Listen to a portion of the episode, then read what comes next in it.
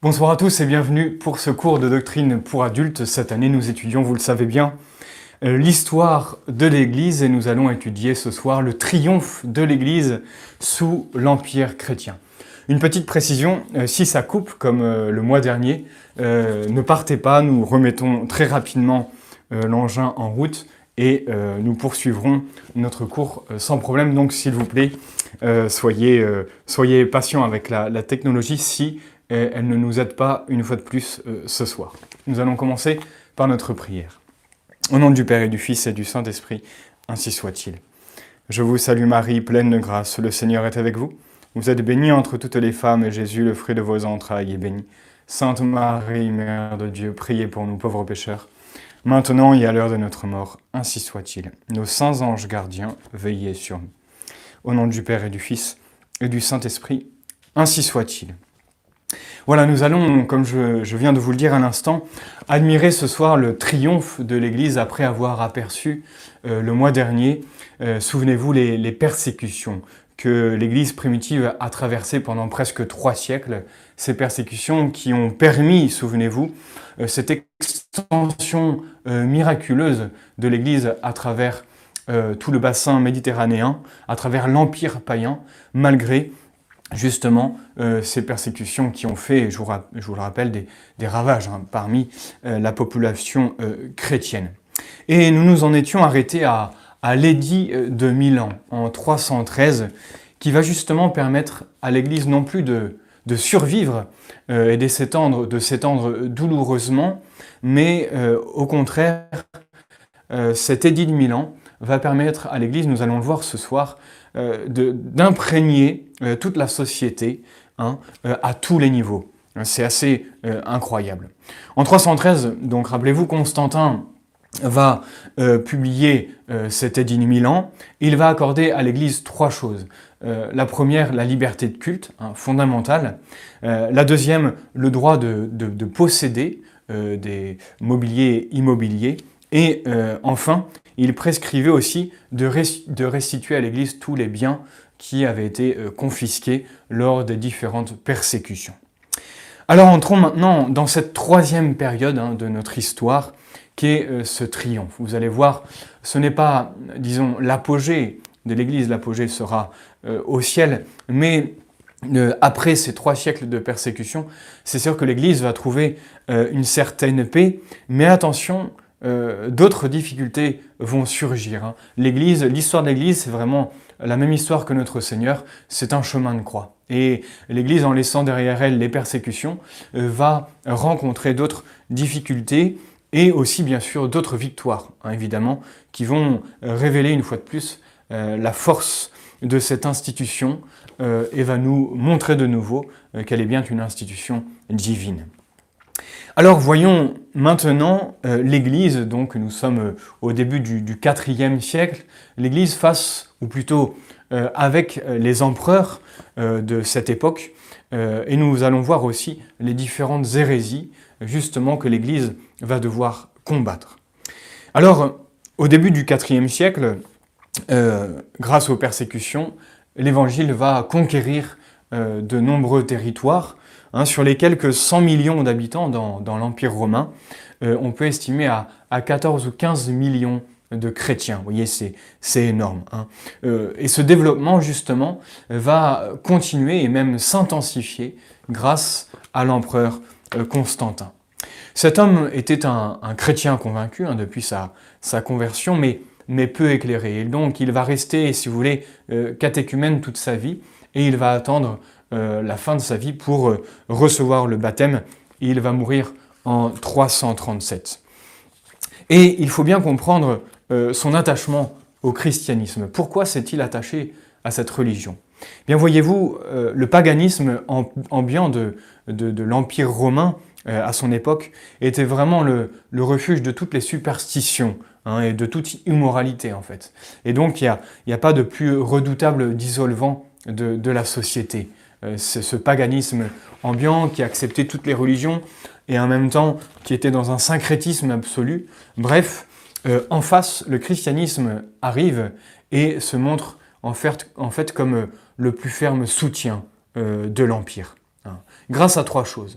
Grâce à la, sublimité euh, des dogmes de la religion catholique, ouais, cette solidité dans, dans la vérité qu'elle enseigne, grâce aussi à la pureté de sa morale, et enfin, elle va être le ferme soutien de l'Empire grâce à, la force de sa hiérarchie. Vous vous souvenez, depuis, depuis le début hein, de l'Église, il y a une hiérarchie bien établie, avec Saint Pierre entouré des apôtres, puis leurs successeurs, qui vont, vont justement permettre la solidité de cette euh, communauté euh, humaine et en même temps euh, divine.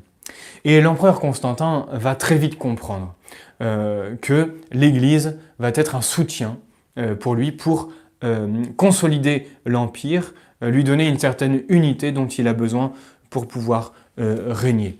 Et donc il va soutenir de tout son pouvoir le christianisme tout en tolérant, souvenez-vous, les autres cultes. C'était, c'est ce que permettait l'édit de Milan. Il va donc maintenir euh, certains usages de la religion païenne dont il était le souverain pontife. Hein. En tant qu'empereur, euh, il était en quelque sorte dieu de ces religions païennes, mais il va interdire euh, certaines pratiques totalement immorales. Il va favoriser l'Église il va la reconnaître comme une société civile, euh, il va aussi faire de, grands dons pour cette commune, pour cette, l'Église catholique, euh, en construisant notamment de magnifiques basiliques, notamment celle de Bethléem sur la grotte de la Nativité, euh, qui est encore d'époque, celle que nous voyons aujourd'hui en 2020, et la basilique construite euh, sous Constantin. Euh, c'est une des rares euh, qui reste aujourd'hui. Il va aussi construire une basilique sur le mont des Oliviers, à Rome sur la tombe de Saint-Pierre et Saint-Paul, et puis aussi la basilique Saint-Sauveur qui aujourd'hui est la basilique Saint-Jean de Latran. Il va accorder aussi beaucoup de privilèges au clergé, il va ordonner le, repos dominical qui, souvenez-vous aussi, a remplacé petit à petit le, repos sabbatique euh, du sabbat dans la religion juive. Euh, il va aussi euh, christianiser la, législation hein, et la rendre plus favorable aux femmes et, aux enfants. C'est bon à, savoir. Il va donc justement souhaiter que l'unité religieuse de l'Empire serve de base à, l'unité politique et sociale. Et l'unité religieuse, une seule religion dans l'Empire, pour, permettre cette unité euh, politique et sociale. Il aura même une expression, l'empereur Constantin, le pape sera l'évêque euh, du dedans, et moi, empereur Constantin, je serai l'évêque euh, du dehors. Il va donc laisser sa place au pape à Rome et il va déménager. Il va transférer sa capitale à Byzance qui, du coup, va s'appeler Constantinople. Mais voyez, il faut noter que ce transfert va avoir des conséquences fâcheuses pour l'Église. Même sans le vouloir, Constantin, en fait, va euh, préparer en quelque sorte le schisme euh, d'Orient euh, qui se déroulera, qui arrivera quelques siècles plus tard, nous, nous le verrons. En effet, il va arriver à Constantinople et l'évêque de cette ville, en vivant près de l'empereur, va être perçu par tous les chrétiens comme étant en fait, si l'intermédiaire euh, entre l'Église et euh, l'empereur. Et donc il va avoir comme une, seconde Rome, si vous voulez. Et en créant cette haute capitale, Constantin va donc euh, favoriser un, second centre religieux l'Église catholique. et justement, cela entraînera plus tard le grand schisme d'Orient. Après la mort de, Licinius, qui s'occupait de la partie euh, orientale de l'Empire et qui avait énormément, il avait, énormément persécuté l'Église, euh, Constantin va réparer euh, les dommages et se déclare officiellement chrétien à ce moment-là, justement. il va aussi exprimer le désir que tous ces sujets se convertissent, pourtant, vous voyez, sans contraindre personne. Hein. Il va laisser cette grande liberté qui est nécessaire pour adhérer à Dieu liberté qui a besoin euh, d'éclairage, euh, d'où justement le, côté missionnaire de tout chrétien, mais il va exprimer ce, grand désir de la conversion de, l'Empire. Il va donc avoir énormément euh, de conversions, et l'idolâtrie n'existera plus que dans les campagnes, hein, d'où est venu justement le nom de, païen. Vous savez que le paysan en, latin, hein, ça se dit paganus, et ça a donné le mot païen. tous ceux qui ne croyaient pas encore au Dieu des chrétiens. Hein. voilà. À la mort de Constantin, donc, en 337, ces trois fils vont se partager son empire, qui est immense. Il va avoir des lois sévères contre les païens, mais il va surtout avoir une sorte d'ingérence dans l'Église, hein, qui va devenir euh, oppressive. Les, trois empereurs, si vous voulez, vont vouloir prendre un peu de place euh, dans l'autorité euh, de l'Église. Ils vont avoir du mal à trouver cet équilibre hein, entre le politique et le spirituel. Et ça, tout au long de l'histoire de l'Église, nous allons le retrouver. Constance, donc un des fils, après la mort de, ses deux frères, va rester seul empereur donc de tout ce, territoire euh, immense, et il va montrer une certaine sympathie, non pas envers euh, les catholiques, ou en tout cas ceux qui sont euh, fidèles à la foi, j'allais dire orthodoxe, dans la droite ligne de notre Seigneur Jésus, mais il va soutenir une hérésie que nous appelons l'arianisme. Nous allons la revoir tout à l'heure, donc je, ne vous l'explique pas tout de suite, mais vous voyez, Constance, en tant qu'empereur, va soutenir euh, une partie, euh, en tout cas, non pas une partie de l'Église, parce que ces hérétiques ne font plus partie de l'Église catholique, mais il va soutenir les, Ariens. Et il ne sait pas encore qu'il va provoquer une énorme crise qui aura beaucoup de conséquences fâcheuses pour l'Église catholique. Mais un autre personnage va faire irruption. On en a un peu parlé l'autre jour. Ce personnage, c'est justement Julien. Julien l'apostat. Julien, il est le, neveu de Constantin et euh, il va être élevé parmi les Ariens, euh, justement. Il va donc perdre la foi catholique euh, pendant ses études. Il va être envoyé en Gaule.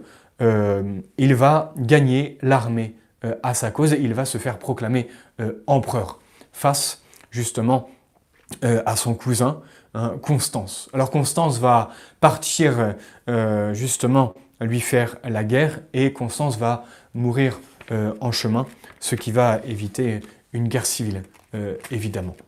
Alors, euh, eh bien, qui reste maître de cet empire? Justement, Julien, l'apostat, le, nouvel empereur, qui va abandonner sa religion de, son enfance, va se déclarer ouvertement pour les païens, développer la religion païenne, et va surtout laisser libre cours à, sa haine contre les chrétiens, d'où de nouvelles persécutions. Par exemple, Saint Jean et Saint Paul que nous citons dans le canon de la messe, non pas Saint Jean l'évangéliste et ni Saint Paul euh, l'apôtre des gentils, d'autres euh, Saint Jean, Saint Paul que nous citons donc dans, le canon. Il va exclure les, chrétiens des emplois civils et militaires, euh, il va même encourager l'apostasie pour justement offrir des situations euh, avantageuse.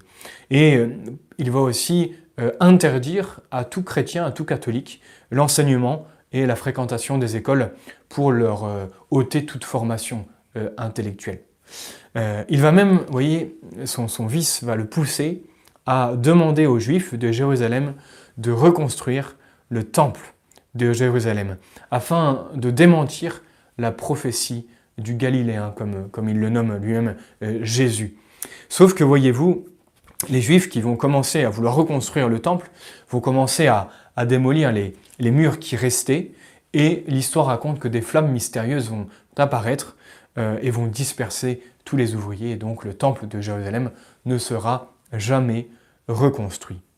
Julien va mourir en 333 après deux ans seulement de, règne. Il va mourir blessé euh, à mort euh, contre, dans une expédition contre les Perses, et il aurait pris du sang de sa blessure et l'aurait jeté au ciel euh, en lançant, en criant vers le ciel, tu as vaincu Galiléen. Vous voyez, jusqu'au bout, il va renier sa foi en notre Seigneur. Alors la Providence va permettre qu'après ce terrible empereur, va permettre que, que, cet empereur justement ne laisse pas d'héritier. Et donc l'armée va élire un chrétien l'empereur Jovien, qui va donc reprendre, reprendre la politique de, Constantin, euh, cette tolérance euh, universelle, avec bien sûr une faveur particulière pour le christianisme. C'est à ce moment-là vraiment que le paganisme va décliner. Euh, il y aura beaucoup de missionnaires dans les campagnes, notamment en Gaule. Euh, souvenez-vous, vous le connaissez bien, Saint Martin de Tours, qui va justement faire disparaître petit à petit le paganisme dans les campagnes gauloises. Plus tard, d'autres empereurs, Gratien et Théodose, vont justement donner le, coup de grâce à ce paganisme. Gratien va dépouiller les temples et ses prêtres, les temples païens, et Théodose plus tard interdira les sacrifices et les actes euh, d'idolâtrie. Et donc désormais, euh, l'Empire euh, est officiellement, sinon profondément chrétien, puisque le, paganisme ne tenait qu'en fait que grâce à certains empereurs qui, qui justement le, protégeaient. Et quand les empereurs justement eh bien, ont favorisé la religion chrétienne, c'est alors que l'Église va pouvoir triompher dans toutes les sphères de euh, la société euh, romaine. Mais à peine sorti de ces différents combats euh, que nous avons appelés les, persécutions, eh bien l'Église va soutenir une nouvelle lutte, ou de nombreuses luttes, terribles même, contre les attaques de ses propres enfants. Ces enfants qui vont se révolter contre la vérité et qui vont tomber dans l'erreur en choisissant une part de la vérité mais en, laissant l'autre part euh, aux oubliettes. C'est ce que nous appelons un hérétique. Hein. Hérétique en grec, ça veut dire euh, euh, choisir. On choisit une part de la vérité. Par exemple, je, je, choisis que notre Seigneur Jésus est la nature divine, mais je rejette le fait que notre Seigneur Jésus est la nature humaine. Eh bien, c'est faux. Et donc, on choisit une part de la vérité, en jetant l'autre, on devient hérétique. Euh, et c'est justement euh, ce à quoi l'Église va devoir se, battre, euh, ce contre quoi l'Église va devoir se battre tout au long de ces prochaines années que nous allons voir maintenant. Hein, on va voir que, en étudiant les différentes hérésies très rapidement, on va voir que notre foi est, assez complexe et que quand on veut justement la préciser, apporter des précisions, on peut très vite tomber dans un versant ou dans l'autre. Il faut une fois de plus, rester euh, sur la ligne de crête euh, qui est la foi orthodoxe, la foi droite, voulue par l'Église de notre Seigneur. Et puis, vous voyez, l'étude de ces différentes hérésies vont nous permettre d'approfondir certaines connaissances que nous avons sur, les dogmes et justement nous permettre de nous les rappeler, hein, de rafraîchir, rafraîchir un petit peu ces connaissances de notre catéchisme. Mais en plus de ces différentes hérésies, l'Église va devoir faire face aussi euh, aux empereurs, qui, rappelez-vous, vont être, vont, comment dire, vont prendre beaucoup de place euh, au niveau politique euh, dans l'Église et vont soutenir beaucoup d'hérésies, ce qui va vraiment être très difficile pour les papes et différents théologiens qui vont combattre ces, ces enfants révoltés. Alors on peut distinguer deux sortes euh, d'hérésies. Il y a les hérésies euh, qui justement sont d'ordre disciplinaire, qui touchent à la discipline de l'Église. Euh, on les trouve plutôt en, Occident, hein, comme le, donatisme ou le, pélagianisme, on va le voir tout à l'heure. Et il y a les hérésies qui touchent plutôt le côté dogmatique, quand on va s'attaquer à, la Trinité ou s'attaquer au mystère de l'incarnation. Eh bien, toutes ces hérésies sont plutôt apparues en Orient. Alors voyons très rapidement hein, chacune des hérésies. Euh, rassurez-vous, je, ne vais pas m'étendre parce que ça pourrait très vite devenir fastidieux, mais la première hérésie qu'il nous faut euh, apercevoir, c'est le, donatisme. Cette hérésie, en fait, découle d'une certaine jalousie. En 311, euh, Cécilien va être nommé évêque à Carthage. Sauf que Cécilien va être consacré sacré évêque, pardon, sacré évêque, euh, par un homme qui, lors des persécutions, avait euh, livré les saintes écritures à la police. Et pour certains, eh bien, cet acte-là était irréfutable. Euh, si on avait vendu les, écritures, si on avait livré les écritures aux ennemis lors des persécutions, on, était, on était, hors de l'Église, on était comme un apostat, c'était fini. Et donc ça a donné justement, ça a fait un petit groupe qui pensait cela, dont le chef était Donat, et ça a formé justement cette secte des donatistes.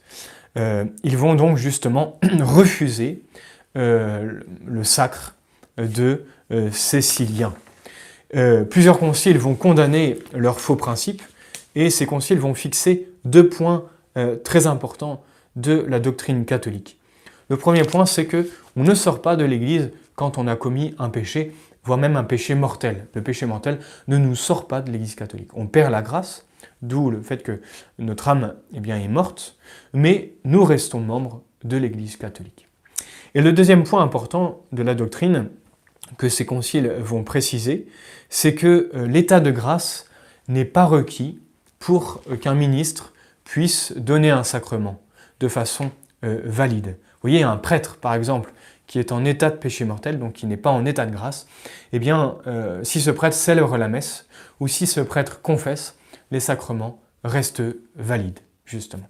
Et c'est ces conciles, c'est cette hérésie des donatistes qui vont justement permettre cette précision euh, de ces deux points fondamentaux dans, la doctrine chrétienne. Mais les, donatistes ne vont pas se, soumettre euh, à l'Église, et ils vont se répandre, entre autres, euh, en, Afrique. L'Église d'Afrique, qui était extrêmement florissante hein, dans les premiers siècles, il ne faut pas l'oublier, eh bien, va tomber dans certaines décadences et euh, va diminuer sa force d'expansion euh, de, à, cette époque. Et c'est pour ça que l'Église d'Afrique ne va pas résister aux Vandales et plus tard aux, Arabes qui vont les asservir et, les, et, les, ruiner. Vous voyez, cette désobéissance des donatistes de, de, de ces hérétiques va entraîner en fait de terribles conséquences que nous subissons encore aujourd'hui, puisque l'islam va se répandre très rapidement en Afrique en raison de la faiblesse euh, de ces chrétiens euh, donatistes. Voyons, maintenant cette deuxième hérésie très très connue et qui a fait beaucoup de, ravages euh, à son époque, l'arianisme. L'arianisme, euh, vient euh, d'un monsieur qui s'appelle euh, Arius, qui était prêtre à Alexandrie. Et cet homme, vous voyez, va commencer à répandre autour de lui que notre Seigneur Jésus n'est pas Dieu, que le Fils, le Fils dans la Trinité, est inférieur au Père, qu'il n'est pas éternel, qu'il n'est pas égal au Père, et qu'en fait le Fils, tout simplement, n'est pas Dieu. Ça va entraîner un immense scandale euh, dans l'Église, mais Arius va quand même euh, réussir à former autour de lui une, cour, euh, beaucoup de partisans qui vont, qui vont le soutenir. Un grand saint dont on va parler un peu plus tout à l'heure, Saint Athanase, qui à l'époque était diacre à, Alexandrie, va combattre Arius avec énormément d'énergie, mais l'hérésie pourtant va continuer à se répandre. Alors pour la condamner, Constantin, qui est empereur, rappelez-vous, va euh, ordonner un concile, avec bien sûr la permission euh, du pape de l'époque, Saint euh, Sylvestre Ier. Il va donc réunir un concile œcuménique, on dit concile œcuménique quand ça rassemble tous les évêques de l'Église avec la permission du pape et la présence du pape ou un de ses légats. et concile œcuménique, c'est que c'est un concile universel, concile général. Et donc il va avoir lieu en 325, retenez bien cette date, euh, un concile œcuménique extrêmement important, le concile de Nicée. Et c'est lors de ce concile que les, évêques, euh, sous l'autorité euh, du pape, vont définir que Jésus est Dieu et qu'il est consubstantiel au Père, c'est-à-dire de la même substance.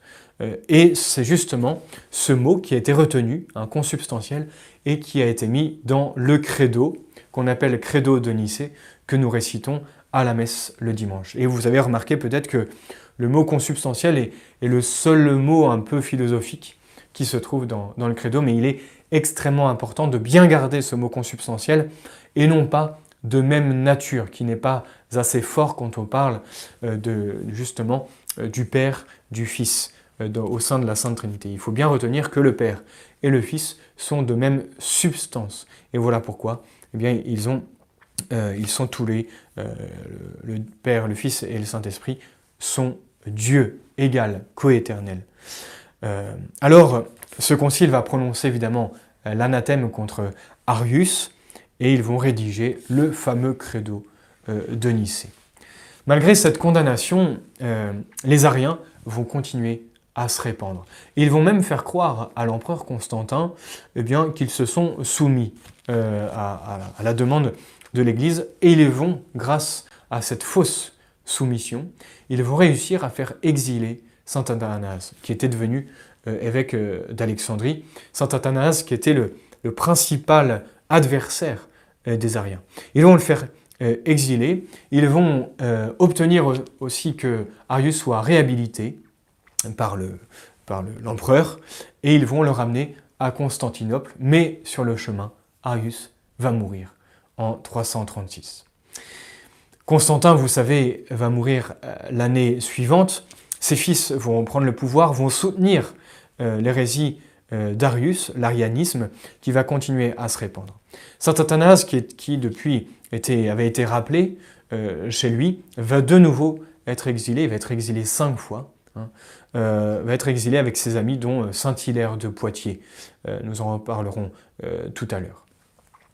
Mais retenons quand même que malgré la progression de l'arianisme au sein de l'Empire, les Ariens vont se diviser.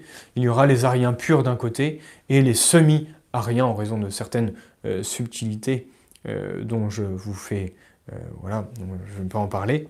Euh, et en 361, Constance, euh, qui soutenait l'hérésie, va mourir. Arrive Julien l'apostat, souvenez-vous, qui va rappeler tous les exilés chez eux pour qu'ils s'opposent, pour opposer les partis, afin de discréditer tout le monde et pour que la religion chrétienne eh bien, puisse disparaître.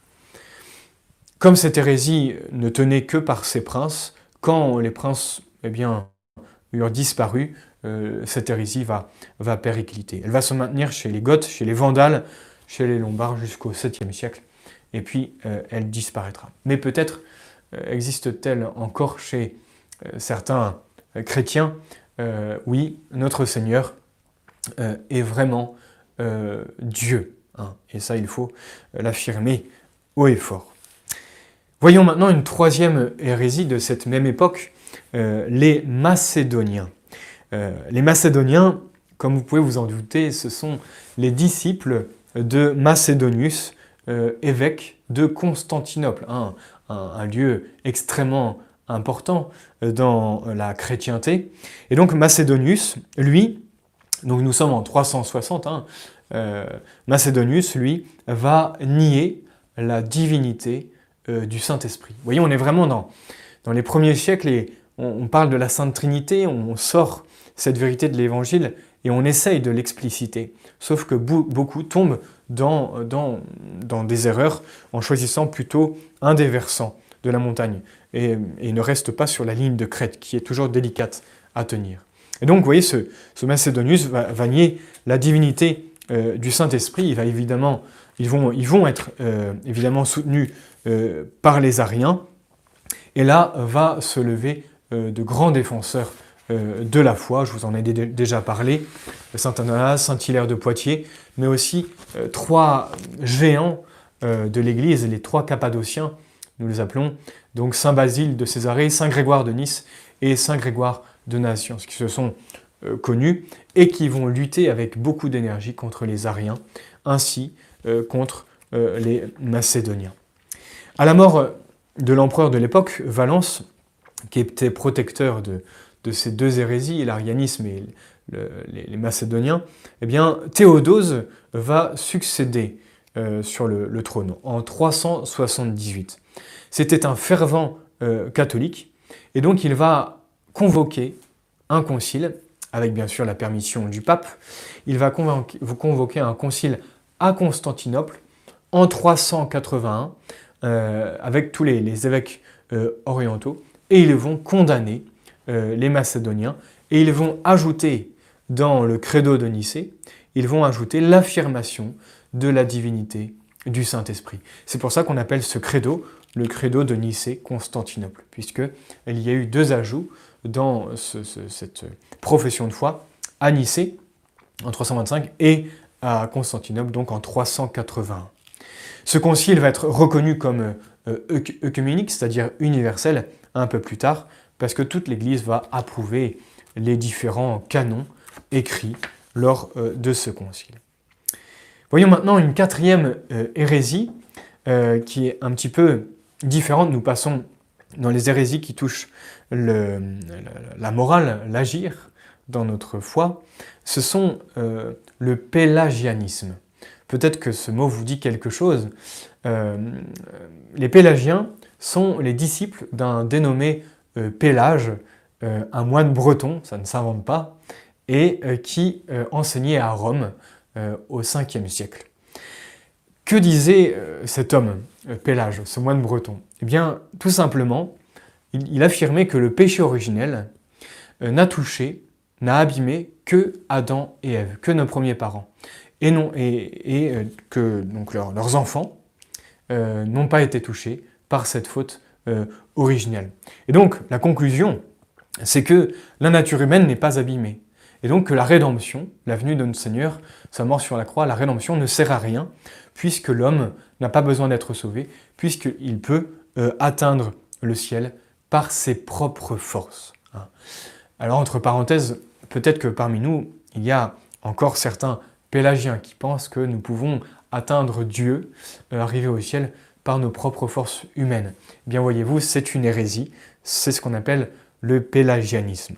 C'est une hérésie donc qui va commencer en Italie, euh, à Rome, et va se répandre très rapidement en Asie, puis euh, en Afrique une fois de plus. Et il va avoir un, avoir un, immense défenseur de la foi euh, que nous appelons Saint Augustin, évêque d'Hippone, une ville au, nord de, l'Algérie. Saint Augustin va passer sa vie, parmi d'autres études bien sûr, mais va défendre la foi chrétienne. Il va réfuter euh, justement le pélagianisme en montrant que le péché originel est un péché de nature, qu'il a touché la nature humaine. Et voilà pourquoi euh, toute personne qui naît, et donc qui, possède la nature humaine, est abîmée par le péché originel. Non pas détruit, mais abîmée. Nous, nous sommes, euh, nous avons été, on pense un peu trop à gauche. Et la grâce donnée par notre Seigneur va venir redonner euh, cet ordre primitif euh, petit à petit.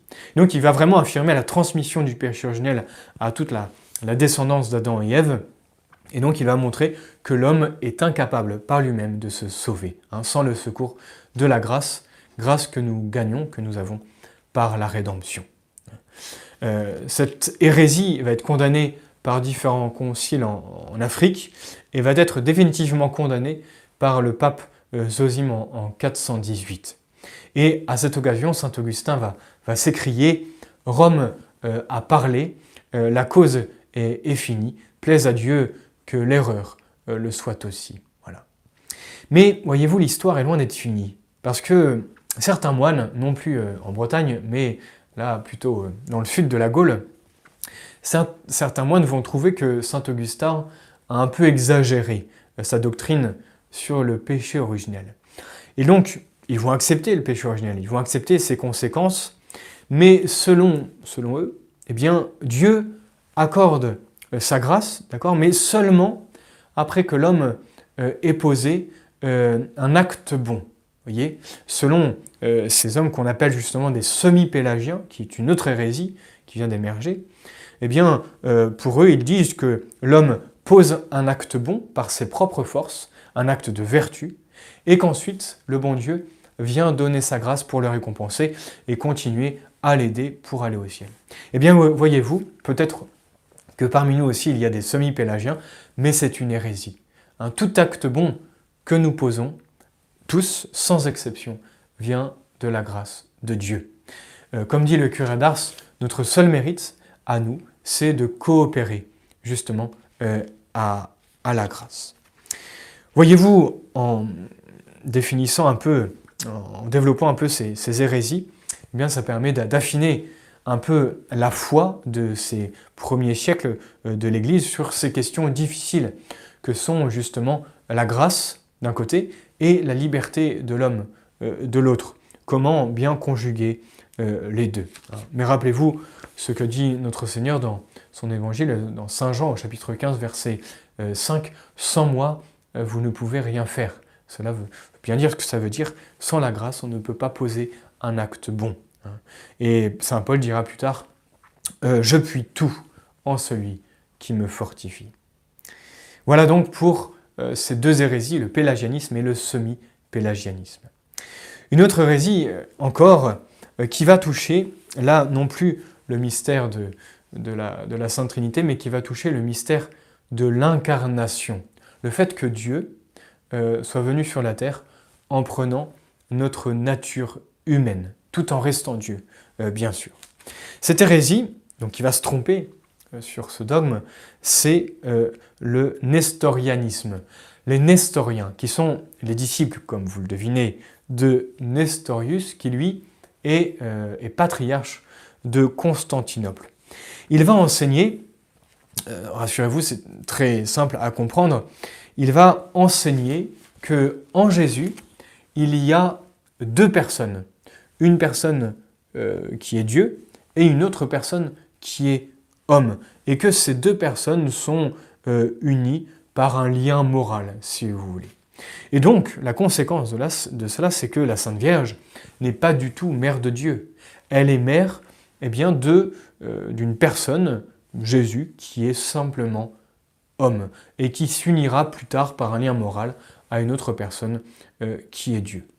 Alors attention, c'est une erreur euh, énorme. Hein. Je vous rappelle la vérité catholique, c'est que notre Seigneur Jésus, en notre Seigneur, il n'y a qu'une seule personne, la personne de Jésus, la personne du Fils, une seule personne, mais qu'en cette personne, il y a bien deux natures unies, la nature divine et la nature euh, humaine. Si on suit euh, justement euh, ce, fameux Nestorius, eh bien, vous comprenez qu'il n'y a pas de rédemption, puisque celui qui est mort sur la croix, c'est simplement une personne humaine, et donc que ses mérites ne sont pas du tout infinis, et donc nous ne sommes pas sauvés. Ça va très très loin. Alors pour contrer cette hérésie extrêmement dangereuse, eh bien en 431, va avoir lieu le troisième concile œcuménique, le concile d'Éphèse. Euh, si vous allez à Fourvière, vous pouvez voir, je crois, euh, à, droite, la première euh, grande fresque mosaïque. À droite, c'est celle qui justement parle du concile d'Éphèse. Pourquoi est-elle mise à, Fourvière? Justement parce que c'est le concile qui va définir que Notre-Dame est vraiment mère de Dieu. Euh, ce concile va être présidé par Saint Cyril euh, d'Alexandrie, va condamner l'erreur et euh, le concile va définir que Jésus possède deux natures bien distinctes, la nature divine, la nature humaine, mais en une seule personne. Et donc que Notre-Dame a mis au monde un Fils qui est Dieu. Et donc elle est bien mère de Dieu, d'où le terme qui va être retenu, Théotokos, Hein, celle qui a enfanté, Dieu. C'est ce qui fait toute la, beauté, les privilèges de Notre-Dame, c'est qu'elle est mère de Dieu. Et donc vous avez cette, euh, fameuse mosaïque euh, à, Fourvière. Euh, cette nouvelle, vous voyez, enfin, en tout cas, cette, affirmation de Notre-Dame, mère de Dieu, va être connue assez tard dans la soirée à Éphèse.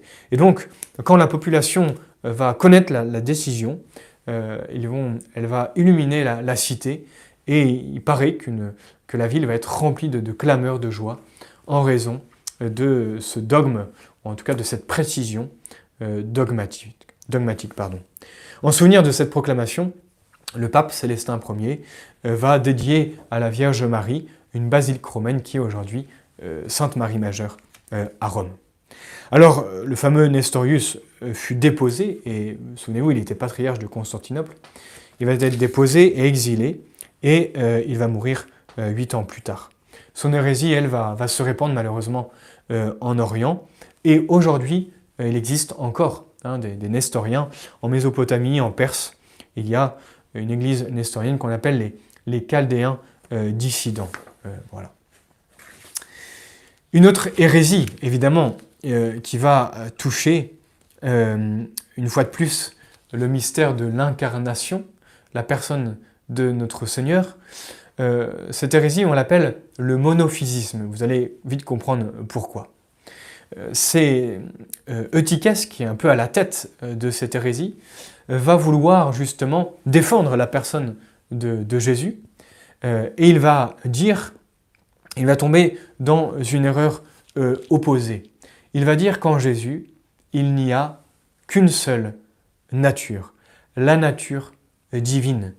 Euh, ce n'est pas du tout un homme. Jésus n'est pas du tout un homme, c'est juste un Dieu il y a juste la, la nature divine. Euh, c'est pour ça que nous appelons cette hérésie monophysisme, parce que mono, euh, une seule, hein, et physis, la, nature. Alors, cet Eutychès va être condamné par son évêque, Saint Fabien, qui va être approuvé évidemment par le pape Saint Léon. Mais Eutychès va se faire des amis à la cour, et le nouvel évêque d'Alexandrie, euh, Dioscore, va prendre sa défense. Dioscore va prendre la défense euh, Et donc, ils vont euh, faire un simulacre du concile d'Éphèse. Euh, et avec des soldats, ils vont faire un faux concile qu'on appelle justement le brigandage d'Éphèse. Et ils vont condamner Saint Fabien, qui va mourir trois jours plus tard de, de mauvais traitements. Mais heureusement, plus tard, Saint Léon le pape va annuler ce faux concile et il va réunir un concile à Chalcédoine en 451, le quatrième concile œcuménique. Euh, ils vont condamner l'hérésie, ils vont condamner les, monophysites et ils vont reconnaître que Jésus, eh bien, c'est une personne, mais bien deux natures, la nature divine et la nature euh, humaine. Voilà la vérité chrétienne. Les aigles vont donc s'écrier Nous croyons tous ainsi, c'est Pierre qui a parlé par la bouche de Léon. Vous voyez l'autorité euh, du pape euh, qui est déjà euh, bien installée. Alors l'hérésie, malheureusement, une fois de plus, va, va perdurer et on en trouve encore en Arménie et, en, Syrie, Voilà donc pour cette partie sur les, différentes hérésies, je fais attention à l'heure, les différentes hérésies qui, voyez, permet, permettent, une fois de plus, de développer euh, les dogmes, même pour nous de, mieux comprendre euh, notre foi chrétienne. Alors à cette époque, nous sommes au 4e et 5e siècle dans l'histoire de l'Église, il va, en même temps que toutes ces, péripéties, va se développer ce qu'on appelle la littérature chrétienne. Et c'est extrêmement important de, connaître euh, ce, thème parce que c'est grâce à cette littérature que la foi s'est transmise jusqu'à nous. Aujourd'hui, si nous avons connaissance eh bien du credo, euh, de, tous les mystères de notre foi, euh, c'est grâce notamment à cette littérature. Il va avoir un énorme essor euh, grâce justement à deux paramètres, deux causes principales. Il va avoir le, le génie propre de certains écrivains et justement la deuxième cause c'est l'apparition de grandes hérésies qui vont permettre de donner des réponses plus précises.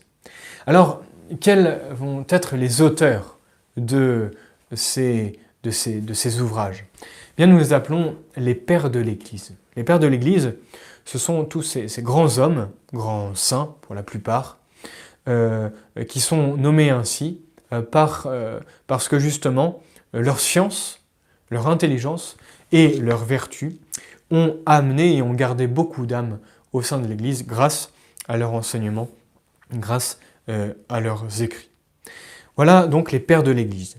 Et d'après leur langue euh, dont ils se servaient, on va les diviser, euh, on les distingue, on les divise en deux. D'un côté les pères grecs et de l'autre les pères latins. Alors voyons très très rapidement quelques noms. il faut connaître ces, géants de l'Église. Commençons par les pères grecs. Hein. Ce sont les pères de l'Église, de, plutôt l'Église orientale. Euh, le premier, Saint Athanase, dont on a parlé euh, tout à l'heure, lui est né à, Alexandrie, il va vivre dans, la, solitude, dans le désert, sous la direction de, Saint Antoine, un immense aussi, un, père du désert qui va vivre euh, quasiment, quasiment 105 ans, je crois, ermite au désert. Saint Athanase va devenir évêque d'Alexandrie et pendant 50 ans, il va être la, il va être, pardon, la citadelle de l'Église face à l'arianisme. Il va être exilé cinq fois, comme je vous disais euh, tout à l'heure. Un deuxième grand saint, euh, père grec, Saint Basile le Grand, qui lui va naître à Césarée, en Cappadoce, dans le centre de, la Turquie.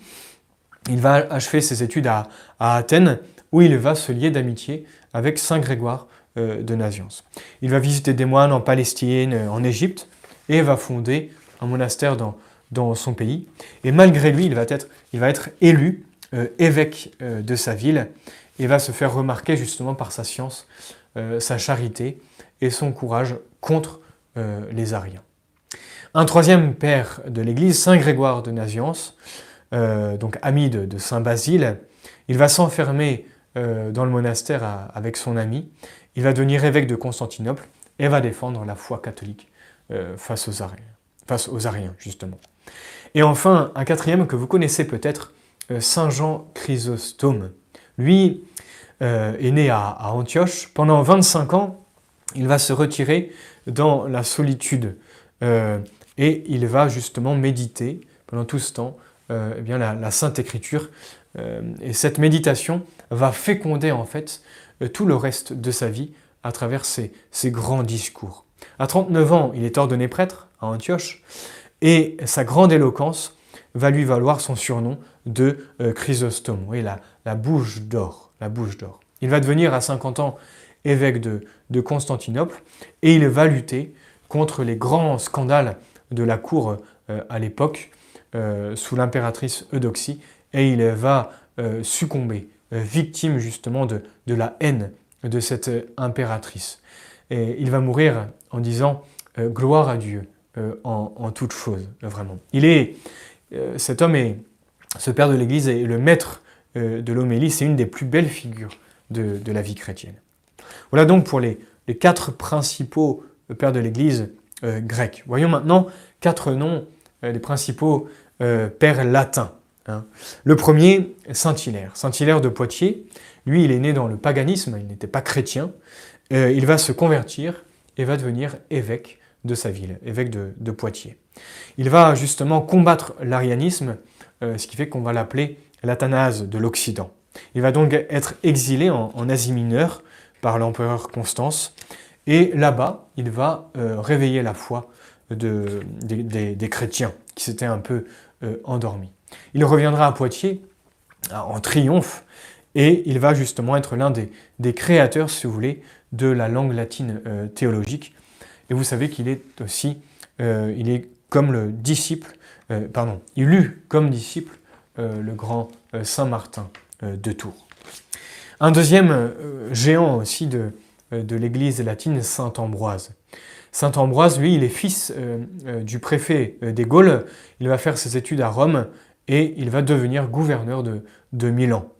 À 37 ans, enfin, il devient catéchumène et il va être élu évêque par acclamation du peuple. Ensuite, bon, il va recevoir le baptême, être ordonné prêtre, évêque, etc.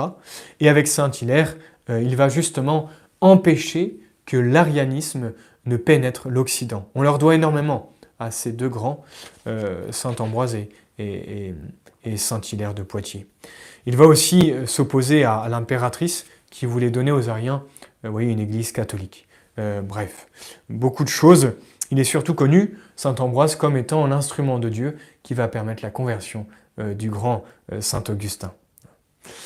Un troisième père de l'Église euh, latin, Saint Jérôme. Saint Jérôme, lui, il est né en, Dalmatie, il va faire ses études à Rome où il va se, convertir.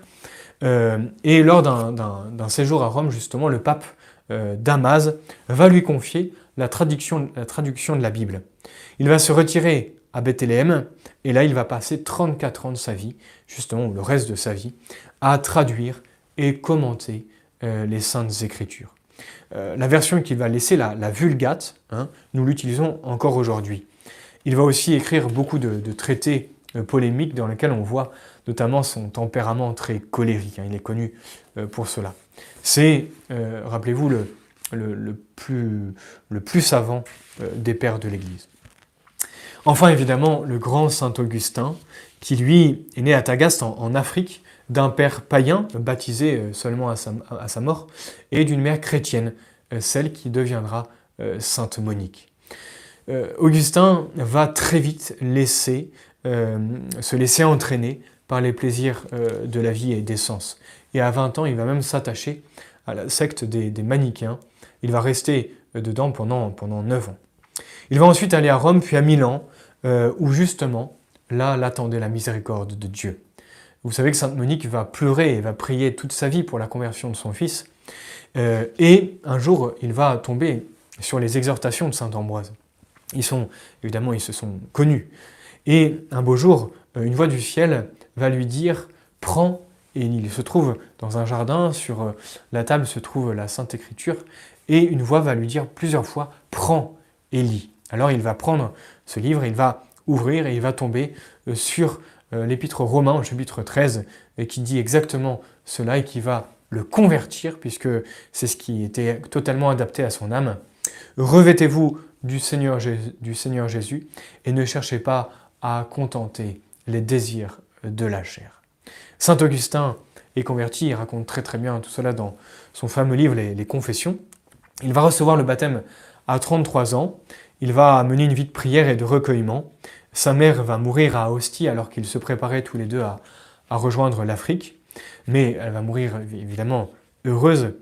À 41, il va devenir euh, évêque d'Hippone en Afrique et va mourir à 76 ans euh, après avoir dirigé son diocèse, après avoir prêché, lutté, souvenez-vous, contre le, pélagianisme. Il va aussi évidemment composer de, nombreux ouvrages. Il est, c'est un génie universel, Saint Augustin, il faut le lire, notamment ses deux principaux ouvrages, les Confessions ainsi que la, Cité de Dieu. Voilà donc très rapidement euh, un aperçu euh, de, la littérature chrétienne de ce 4e et 5e siècle. Ça va être extraordinaire et on peut encore euh, lire ces ouvrages, aujourd'hui. Avant de vous laisser, un petit mot sur la vie monastique, puisque la vie monastique va commencer dès cette époque. Quelle est l'origine de nos moines d'aujourd'hui? Nous trouvons son fondement dans une des paroles de notre Seigneur Hein, dans, la Bible, euh, Saint Matthieu chapitre 19, Si vous voulez être parfait, vendez tout ce que vous avez, donnez-le donnez le prix aux pauvres, euh, puis venez et suivez-moi. Voilà ce que beaucoup de chrétiens euh, ont suivi à la lettre, et c'est ce qui va donner justement la vie monastique. Alors rappelez-vous, dès les premiers siècles, des chrétiens, sans quitter leur famille, euh, faisaient profession de, tendre à une certaine perfection, hein. en vivant dans le célibat, en se livrant euh, à la prière. On les appelait les, ascètes. Ascète en grec, c'est euh, celui, qui s'exerce, un exercice physique. Et pendant la persécution, beaucoup de chrétiens vont fuir les villes pour se retrouver au désert. Hein. Euh, et puis, le danger passé, beaucoup vont rentrer chez eux, mais beaucoup d'autres aussi, enfin beaucoup, euh, peut-être un petit nombre, vont rester dans la solitude du désert, notamment euh, Saint Paul, pareil, extrêmement connu, le premier ermite, ce mot ermite vient du mot grec qui veut dire désert. Saint Paul va vivre 92 ans seul dans le désert de Libye, et quelques jours avant sa mort, il va rencontrer un fameux Antoine qui deviendra Saint Antoine du désert. Euh, et il va euh, faire sa, connaissance et c'est lui qui va euh, l'enterrer quelques jours plus tard. Saint Antoine donc va prendre sa suite. Donc nous sommes en 251. il est né en 251, il est mort en, en 356, Saint Antoine. Il va quitter le monde et il va vivre pendant 85 ans dans le désert et il va être extrêmement tenté toute sa vie euh, par le démon. On le représente souvent dans le désert avec plusieurs démons qui l'attaquent de toutes parts, c'est terrible. Mais des, disciples vont venir justement vivre euh, auprès de lui, ils vont construire des cellules euh, non loin des, cellules séparées, et ces solitaires vont se transformer en cénobites, justement du grec vie commune. Vous voyez, la, vie monastique a commencé dans le désert avec ces ermites qui vont se réunir. Nous sommes, voyez, au, au 3e siècle. C'est très, euh, très extrêmement euh, ancien. Enfin, voyons euh, la vie liturgique de ce 4e et 5e siècle. Vous savez que petit à petit, la liturgie va, se fixer. À l'origine, la liturgie laissait une certaine liberté pour la composition des oraisons, etc. pendant la messe. Mais afin d'éviter les erreurs dogmatiques, l'Église va très vite euh, eh bien, formuler des oraisons qu'elle va imposer euh, aux prêtres pour la célébration euh, des offices et, de la messe.